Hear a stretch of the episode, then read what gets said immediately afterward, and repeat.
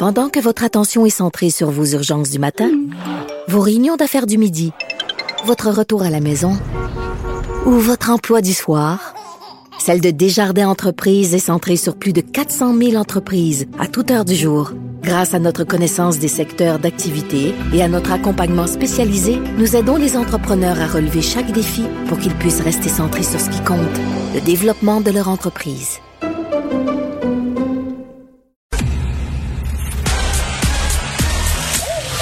Geneviève Peterson.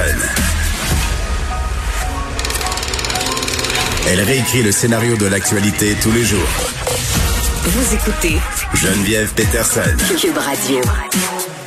On est avec Guillaume euh, Lavoie et c'est pas à la même heure euh, que d'habitude parce que Guillaume nous abandonne. Guillaume, salut. Ne me quitte pas. Tu me laisses. Il faut oublier tout. S'oublier. J'ai de la peine. Qui s'enfuit. Moi aussi, j'ai de la peine. Euh, C'était c'est un beau rendez-vous qu'on avait, Geneviève. Guillaume? Et on trouvera d'autres manières de se parler. Tu m'abandonnes pour la politique. Je suis bien plus belle qu'elle. Oui, puis plus gentil aussi. C'est vrai. Non, mais attends, là, euh, toi, tu es quand même ancien candidat à la chefferie de projet Montréal. Tu as annoncé ce matin que tu seras candidat de l'arrondissement du Villeray-Saint-Michel par extension pour le parti de Denis Coderre quand même aux prochaines élections euh, municipales. Moi, j'ai envie de savoir, euh, Guillaume, ça fait combien de temps que tu mijotais ça en cachette? Mais là, il faut, effectivement, quand on le présente comme ça, c'est un peu particulier. Là, on est obligé de, de au moins expliquer une coupe d'affaires. Mais vas-y. Moi, j'étais avec Projet Montréal de 2013 à 2017. Mhm. Euh, la chefferie, ça fait quand même 4 à 5 ans. Euh, c'est Mme Plante qui a gagné. Sa victoire était légitime. Moi, j'accepte ça. Et en 2017, ben, il n'y avait pas vraiment de place pour moi. Puis, je suis allé faire autre chose. Alors, ça fait quand même longtemps, là. Ça fait au moins quatre ans, moi, que j'ai quitté la scène municipale. Alors, maintenant que pose un constat, puis là, je regarde, bon, ben, qu'est-ce qu'on peut faire? Il y a des énormes problèmes. Mais là, très franchement, euh, moi, je, je reconnais pas le projet Montréal de mon vieux temps, là. Alors là-dessus, moi, j'avais choisi Projet Montréal en 2013, mais Mhm. là, on est pas mal, là, on est à une autre époque, là. Pourquoi? Peut-être trois raisons. Euh, D'abord, euh, probablement, euh, moi, ce que j'appelle l'attitude louvoyante face à, au fait de la vérité, ça me dérange beaucoup. Euh, on disait, on va geler les taxes, finalement, c'est pas tout à fait ça. Euh, je ne sais pas si vous le savez, mais 2021, c'était l'année où de la première pelletée de terre de la ligne rose. Vous n'êtes pas exactement là. Euh, les consultations, ça me dérange. Fait que cette idée de fait alternatif. Deuxièmement, un enjeu de rigueur. Vous voyez, avec le budget, là, il va y avoir un déficit absolument gigantissime, puis il y a de la, créa- il y a de la comptabilité créative un peu. C'est-à-dire que pour essayer de diminuer un déficit sur papier, ben, on prévoit que les revenus de, écoutez ça, les revenus de stationnement vont et de, de contravention vont être plus gros que ce qu'ils ont jamais été. Il y a pas beaucoup de monde au centre-ville ces temps-ci, là. Et puis troisièmement, c'est peut-être là où le, le bas blesse le plus euh, durement, c'est une attitude où moi j'ai l'impression qu'il y a des bons puis des mauvais Montréalais. Il y a ceux qui partagent notre idée et il y a ceux que s'ils ont des doutes, des inquiétudes, des craintes, ben déjà là, ils sont illégitimes, arriérés, etc.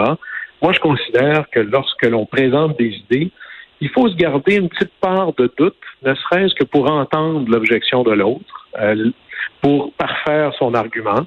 Et, et moi, ça, c'est ma vision à moi. Puis à la fin, euh, un citoyen qui paye des taxes à Pierrefonds, Hmm. euh, ben, c'est un citoyen autant que celui qui vit sur le plateau ou à Rosemont. Parce que la ville se gêne pas pour ramasser les taxes de tout le monde. Alors, on va les considérer comme tels.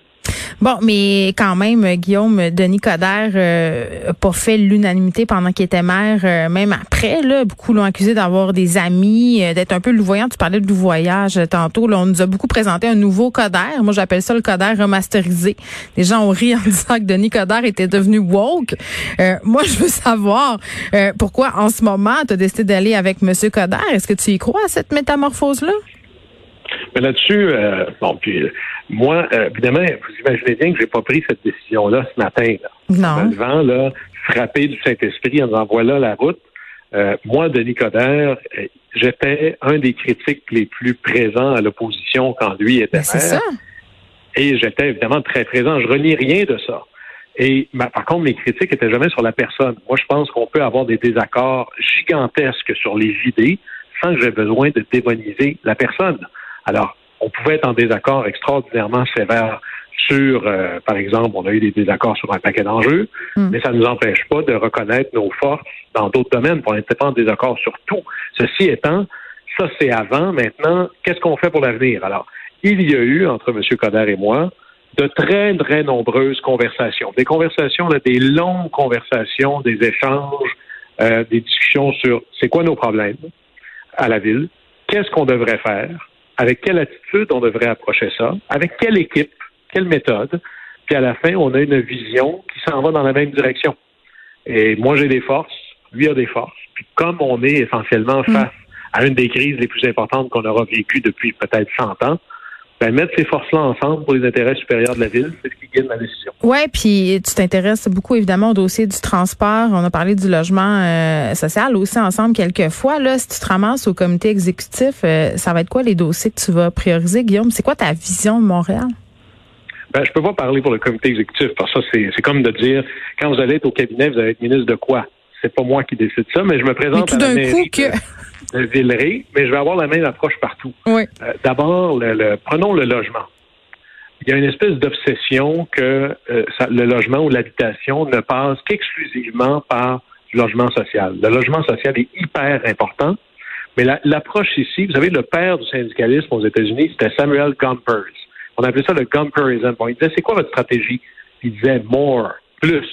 La clé de l'habitation et du développement économique parce que avec l'habitation vient toutes les dépenses des ménages, l'épicerie, le bar, le métro.